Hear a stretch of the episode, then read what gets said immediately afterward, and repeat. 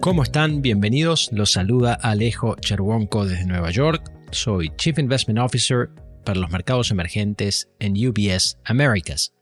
Hoy es lunes 31 de octubre de 2022 y lo que queríamos conversar con ustedes es precisamente el tema de las elecciones de Brasil, cuya importancia es evidente en algunas estadísticas bastante simples. Brasil es el quinto país más grande del mundo en términos de superficie geográfica, es el quinto país más grande del mundo en términos de población, gracias a sus 215 millones de habitantes.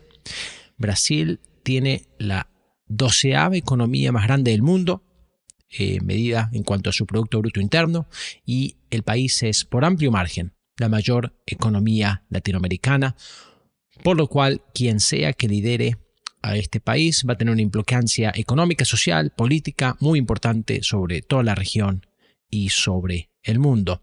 La segunda ronda de las elecciones presidenciales tuvo lugar el domingo 30 de octubre.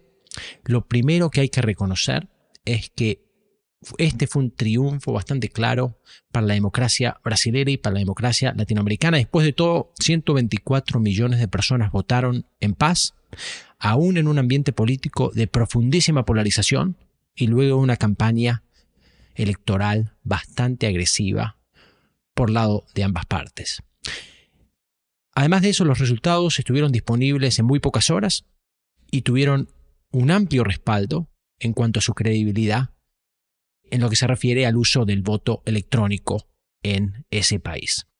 En cuanto a los resultados, el ganador fue Luis Ignacio Lula da Silva, de 77 años, quien, como saben, ya presidió el país durante dos periodos consecutivos, del año 2003 al año 2011. Lula consiguió el 50.9, 50,9% de los votos, comparado con el actual presidente Jair Bolsonaro, que recibió el 49,1%.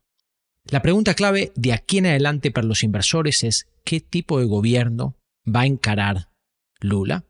Y para contestarlo creo que hay que reconocer las marcadas restricciones que Lula va a enfrentar, tanto de un punto de vista doméstico como de un punto de vista del resto del mundo. Empecemos con unas consideraciones internas. Lula va a asumir las riendas de un país profundamente dividido de un punto de vista social y político. Lula deberá convivir con un Congreso dominado por partidos, interesantemente, de centro derecha. Lula, para ganar, tuvo que forjar alianzas con personalidades del centro del espectro político. Pensemos, por ejemplo, en su candidato y ahora elegido vicepresidente, Geraldo Alckmin.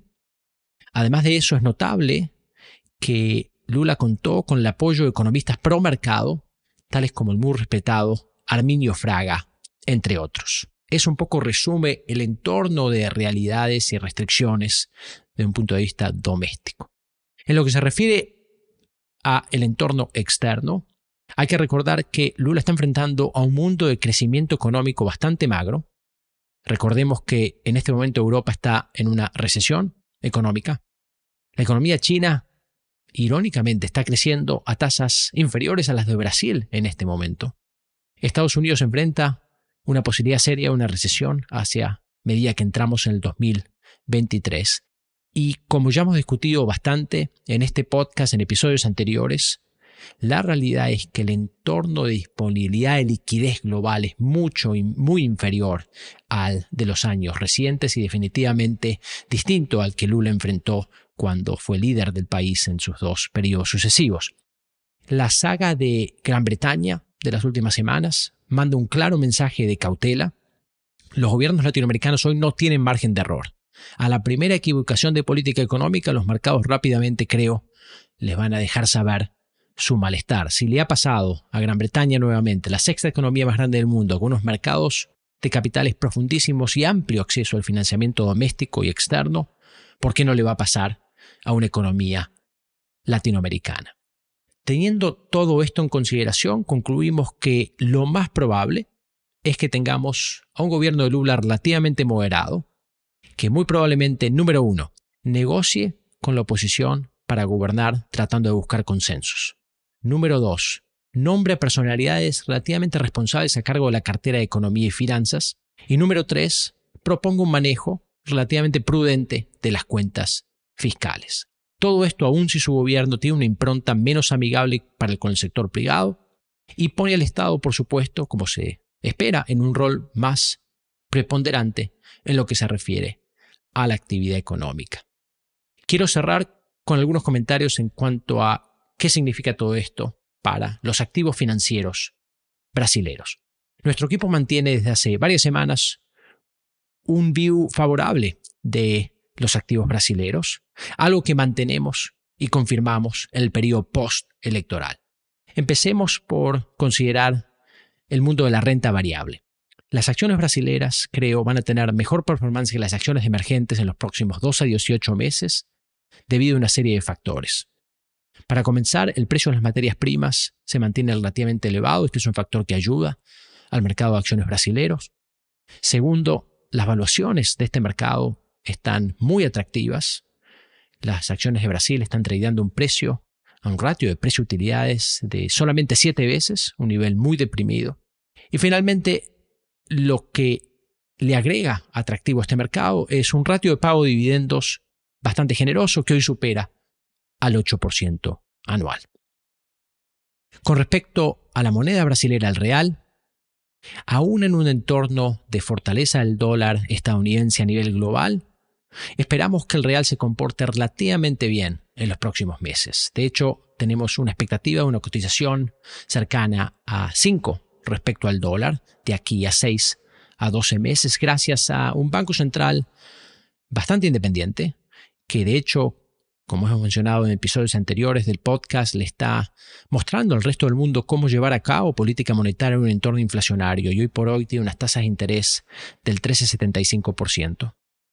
Brasil cuenta con una cuenta corriente en bastante buena salud, además de un stock de reservas internacionales adecuado. En cuanto al sector de renta fija, nuestra expectativa es que Brasil enfrente un riesgo país relativamente estable y encontramos oportunidades selectas en bonos corporativos de diferentes sectores. Con esto damos concluido el episodio del día de hoy. Espero que les haya interesado. Como siempre, cualquier pregunta nos la pueden hacer llegar a través de las redes sociales. Eh, estoy presente en LinkedIn. Y para más información, no, no duden en visitar vs.com barra latamaxes. Un abrazo y hasta el próximo episodio. Las opiniones sobre inversiones de UBS Chief Investment Office, dadas y publicadas por el negocio global Wealth Management de UBS AG o su filial UBS. Este material no toma en cuenta objetivos de inversión específicos, la situación financiera o las necesidades particulares de ningún destinatario específico y se publica solo con fines informativos. Como empresa que proporciona servicios de gestión de patrimonio a clientes de todo el mundo, UBS AG y sus filiales ofrecen servicios de asesoría de inversión y servicios de corretaje. Los servicios de asesoría en materia de inversiones y los servicios de corretaje son independientes y distintos, difieren en aspectos materiales y se rigen por las leyes y acuerdos separados y diferentes. En los Estados Unidos, UBS Financial Services Inc. es una subsidiaria de UBS AG y miembro de FINRA SIPC. Para obtener más información, visite nuestro sitio web en ubs.com slash working with us. Para obtener la información legal completa aplicable a las opiniones de inversión independientes producidas por UBS, visite nuestro sitio web en ubs.com slash CIO-disclaimer. Nada del contenido de este podcast está destinado a ser ni debe ser considerado como una solicitud o promoción. No todos los servicios o productos están disponibles para los clientes en todas las jurisdicciones.